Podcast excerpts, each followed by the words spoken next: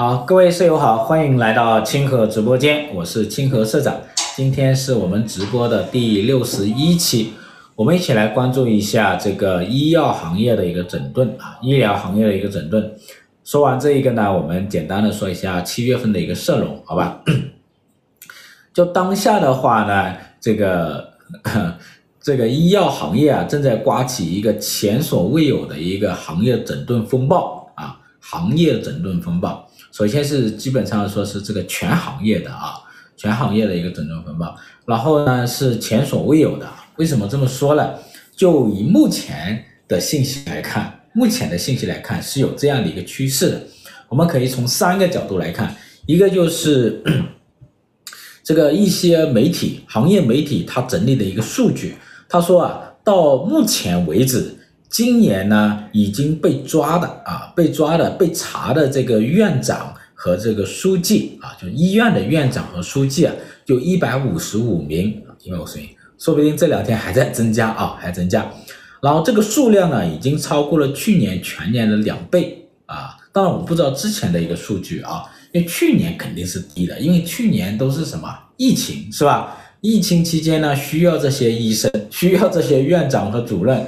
所以的话呢，一般情况下不会太怎么去抓他们。所以去年啊，这个院长和书记被抓的数据啊，应该是数据比较低的，我们叫低基数啊，低基数。所以今年这个应该有这个啊低基数效应，所以呢就会显得高一点啊。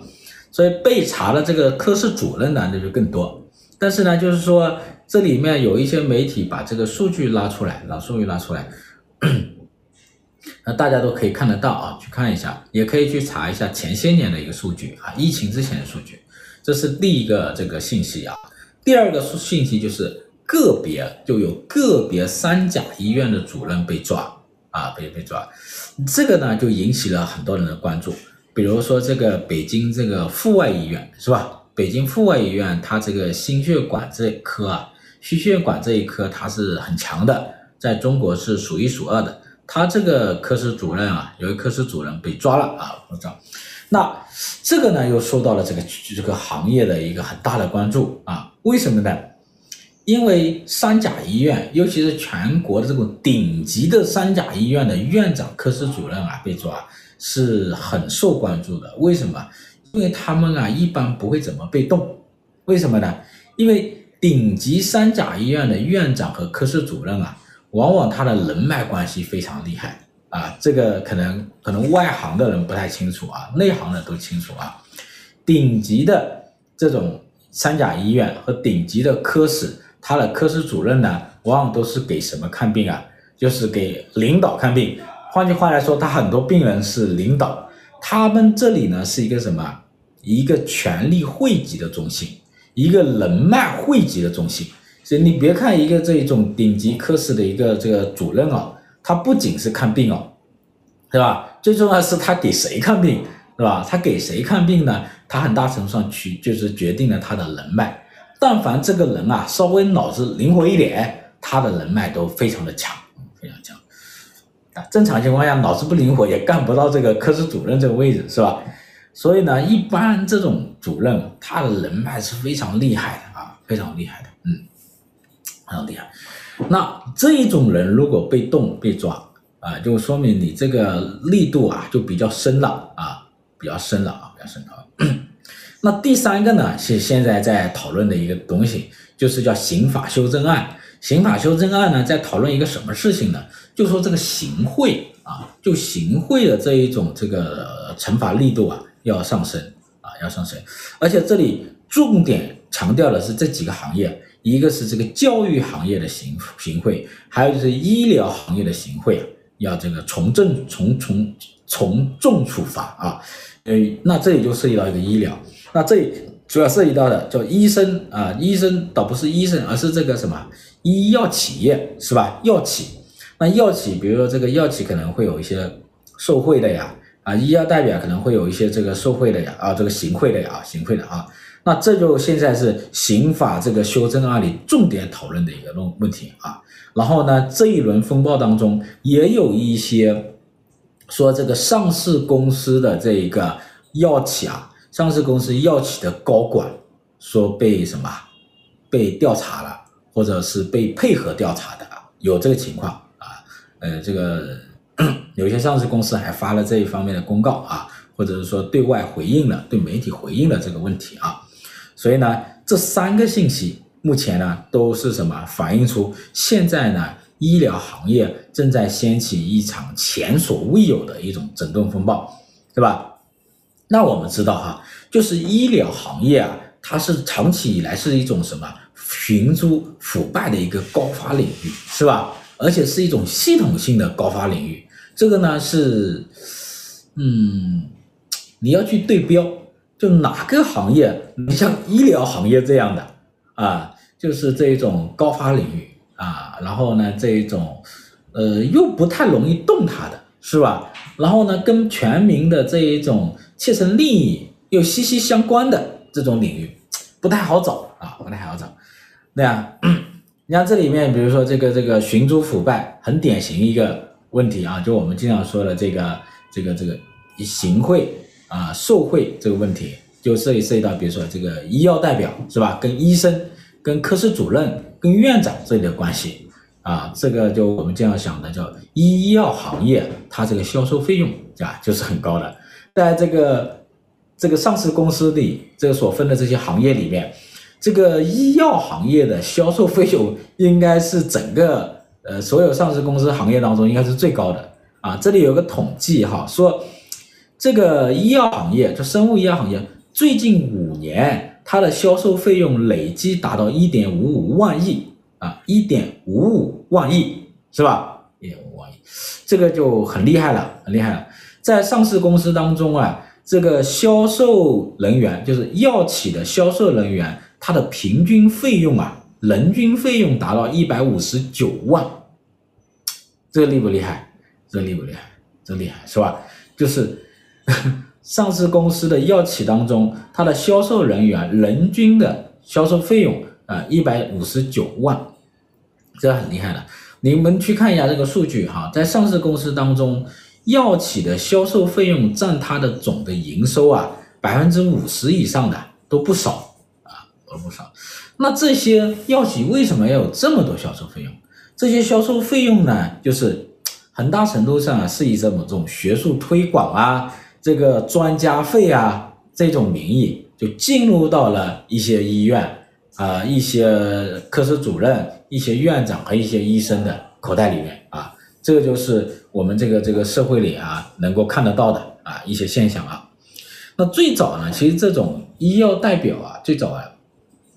它最开始呢是有什么呢？就是说有一些外资公司建立的啊一一种销售啊一种销售方式，就是外资公司呢它进入中国，它有它的这个药啊，比如说这个八十年代的时候，它这个药呢好多中国的医生都看不懂，是吧？也不会用，是不是？特别是特别是这个，你看以前中国很多这个乡村医生，他都是叫什么医生？我们今天叫赤脚医生吧，实际上就是他没有证的啊。他不一定会用他这种这个这种这个外资公司的这种进口药啊，然后呢，这些外资公司呢，药企呢，他就要派驻什么医药代表去教育这些医生，主要有两个目的，一个就是给他们做培训啊，培训，就是说这个学术推广也好，这个药物的一个培训也好，让他们怎么这个理解这些药物，怎么使用这个药物，然后呢，怎么去什么把一些。呃，副作用啊，还有一些这个的不良反应啊，给反馈过来啊，这个就是叫学术推广。第二个呢，就是就是销售目的，就是让你这些医生啊来多卖我的药啊，多卖药，然后我给你什么提成。然后后来呢，这个这个市场，这个医药代表这个市场就愈演愈烈，特别是中国一些药企崛起的时候，就起来的时候，是吧？那是那有一些药呢，它的研发费用比较少，是吧？像有一些中成药。它的研发费用很少，然后呢，它的这个什么毛利就非常的大，那它就可以拿出相当一大的一个什么一个空间啊，一个利一个一笔毛利，它给什么给到医院，给到医生，给到科室主任身上，那这个刺激是很厉害的。那正常情况下，很多这个主任啊，他是经不经不住这种诱惑的，是不是？比如说这个要一百块钱，是吧？你开一开一单赚三十，开一单赚三十，啊，一般人扛不住，你知道吧？一般人扛不住，啊，所以，所以呢，这种情况下呢，特别是那一种研发费用极低的药，是吧？它的毛利极高的药，它能给到渠道上，给到销售费用上，给到这些科室主任上，它的比例可能就很高了啊，可能就很高了。嗯，当然，这只是其中的一部分了，其中一部分。所以这里面呢，就是什么呢？就是存在这样的一个问题啊，存在一个问题。就我们很多人都去过医院啊，都看过病，然后呢，对于这个行业的一个问题啊，大家都有所是吧？有所感触啊，呃，有一些人可能就是深恶痛绝了啊，深恶痛绝了。只要进过医院，应该都有感触的啊，应该都有感触。那比如说我讲一下我我我的一个事情吧啊，我的事情就是说之前呢，我这个小孩还比较小的时候，我带他去看病啊，看病，这个这个这个医生呢就说这事挺严重的，你得什么住院啊，给我们开住院单。那个小孩很小，一岁多啊，住院，一住院就说打针啊，要打针，然后又开药啊，开药，然后呢把这个这个小孩药又吃完了，吃完了我又没事干是吧？我就拿那个药来看，我就看它是什么药，然后这个这个治疗什么什么病啊？小孩吃完药了我才看啊，呃，然后呢一看发现，哎，这个药好像跟这个小孩这个病没有关系啊，是吧？然后这跟医生的诊断的这个方向也不是一致的，然后就拿这个药去问那个医生。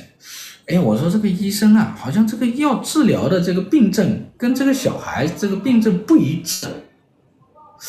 那个医生拿过那个药盒，看了半天，至少得有个三分钟，是吧？一直盯着那药盒不说话。嘿，那我就知道了，他一直在想怎么去糊弄我，知道吧？然后我就迅速把那药抢过来啊，防止他什么毁尸灭迹啊。然后我说，你是不是搞错了还是怎么回事？然后呢，他又几分钟没有回答我，只有他蹦出一句这种话，他说是这么回事的，我们这个系统里啊没有那这一类的药了，所以我就拿这个药来当，就这么回事啊，拿这药来当。我说你拿这个药当，问题是不是对症下药的药呀？然后他不说话了，不说话。那，这个就是这个这个一这个我印象很深这个一次感触啊，然后然后我就这个这个出院了，我就不在这家医院看了，然后我就又换了一家医院啊，换了一家医院我就谨慎的多了啊，我先要看他啊，这什么药啊，用了什么药，怎么判断的？但还好，另外一家医院一看你这个问题不大，不用住院啊，直接开了一点小药，然后回去啊就行了。就是在中国啊，只要看过病的人啊，对于这个行业的问题可以说是什么，呃，很有感触啊。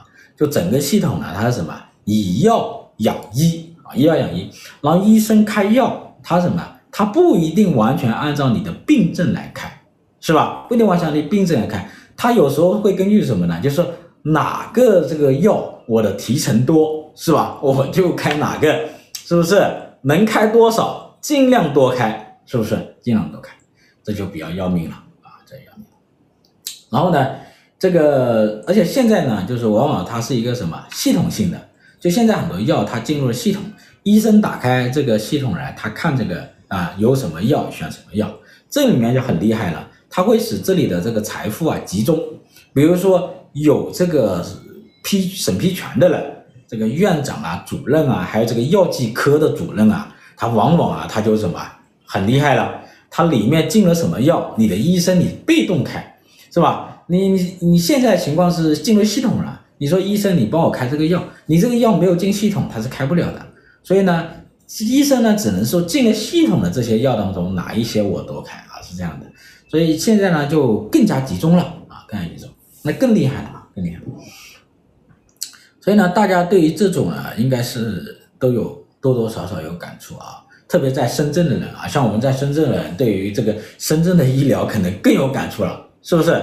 你看这个北上广深，是吧？深圳的医疗水平最差，应该是没有问题的啊。这个、这个、这个啊，这个没有问题。然后呢，跟这个很多省会城市比啊，应该也要差得远啊，差得远。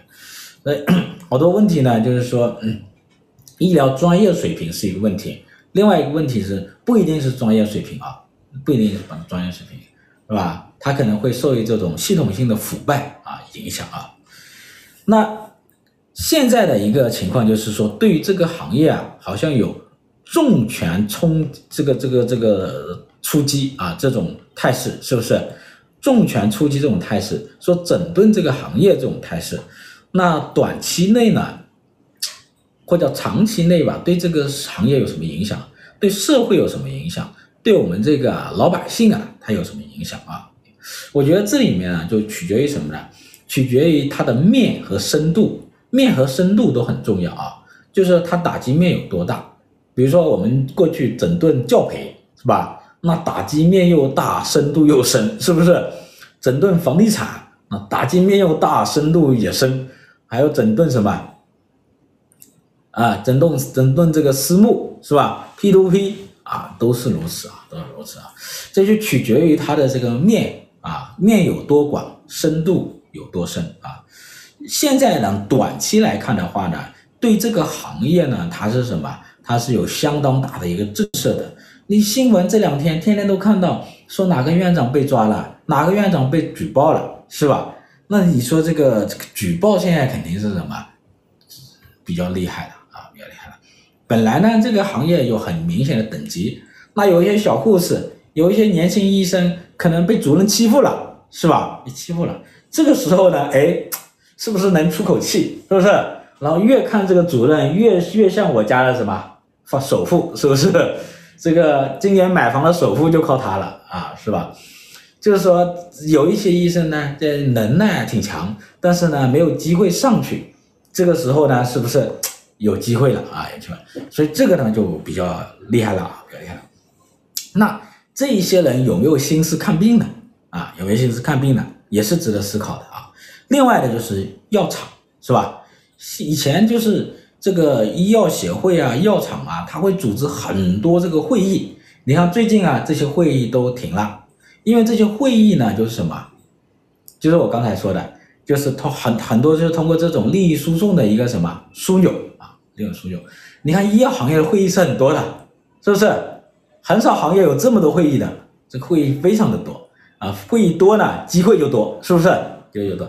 那现在呢，就是这些这个药厂啊、医药企业啊，也是什么风声鹤唳的啊，也是风声鹤唳的。你看前两天这个股票都跌得很厉害，这个医药股票跌得很厉害啊，是吧？那。这里面呢，就是取后面呢，长期的影响啊，是取决于它的这个深度啊。深度为什么很重要呢？如果这个东西打击面比较广的钱，又上升到了什么？上升到了这个科室主任和院长，那你就要想，科室主任就全国，特别是三甲医院的院长和科室主任啊，他是什么呢？他们这些人基本上就是属于中国这些这种医疗技术的一个骨干，是吧？医疗技术骨干。他们是中国这些医疗技术的中坚力量，尽管呢很多人是那个什么的啊，但这里面如果对他们的冲击很大呢，那对我们整个医疗行业的这种医疗技术啊，应该会冲击很大，然后跟老百姓看病呢，影响也会有什么，也会有啊，也会有，这是一个啊，大家可以体会好吧。第二个呢，就是对于生物医药这个行业的投资，是吧？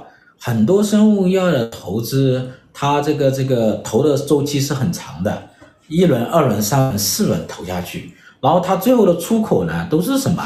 最后呢，当然出口肯定是投资的出口肯定在金融市场出来哈，但是呢，它的什么销售的出口呢，往往在哪里啊？在医院，是吧？要拿到这个药字号，然后能够去卖，能够卖到医院去，能够在市场上销售，或者是什么？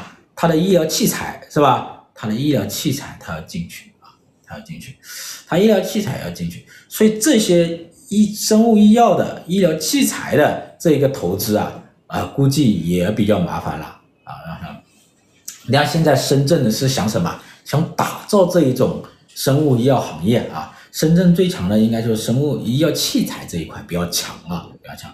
那他想打造这个生物医药这个产业，把它把它打造成一个庞大的产业啊。现在深圳，现在这种整顿呢，就相当于在医院这样一个需求口，医院可以说是生物医药的一个需求的，是它的下游嘛，是吧？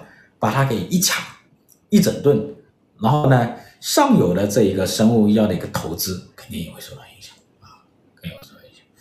所以前些年呢，生物医药这一块的投资很猛啊，特别你看，包括疫情期间啊，特别是二一二零年是吧？二零年、二一年那时候股票涨得比较多，是吧？那好多这种团团队，好多这个资本进去了啊，这个呢，可以大家可以关注一下啊，等一下，然后呢？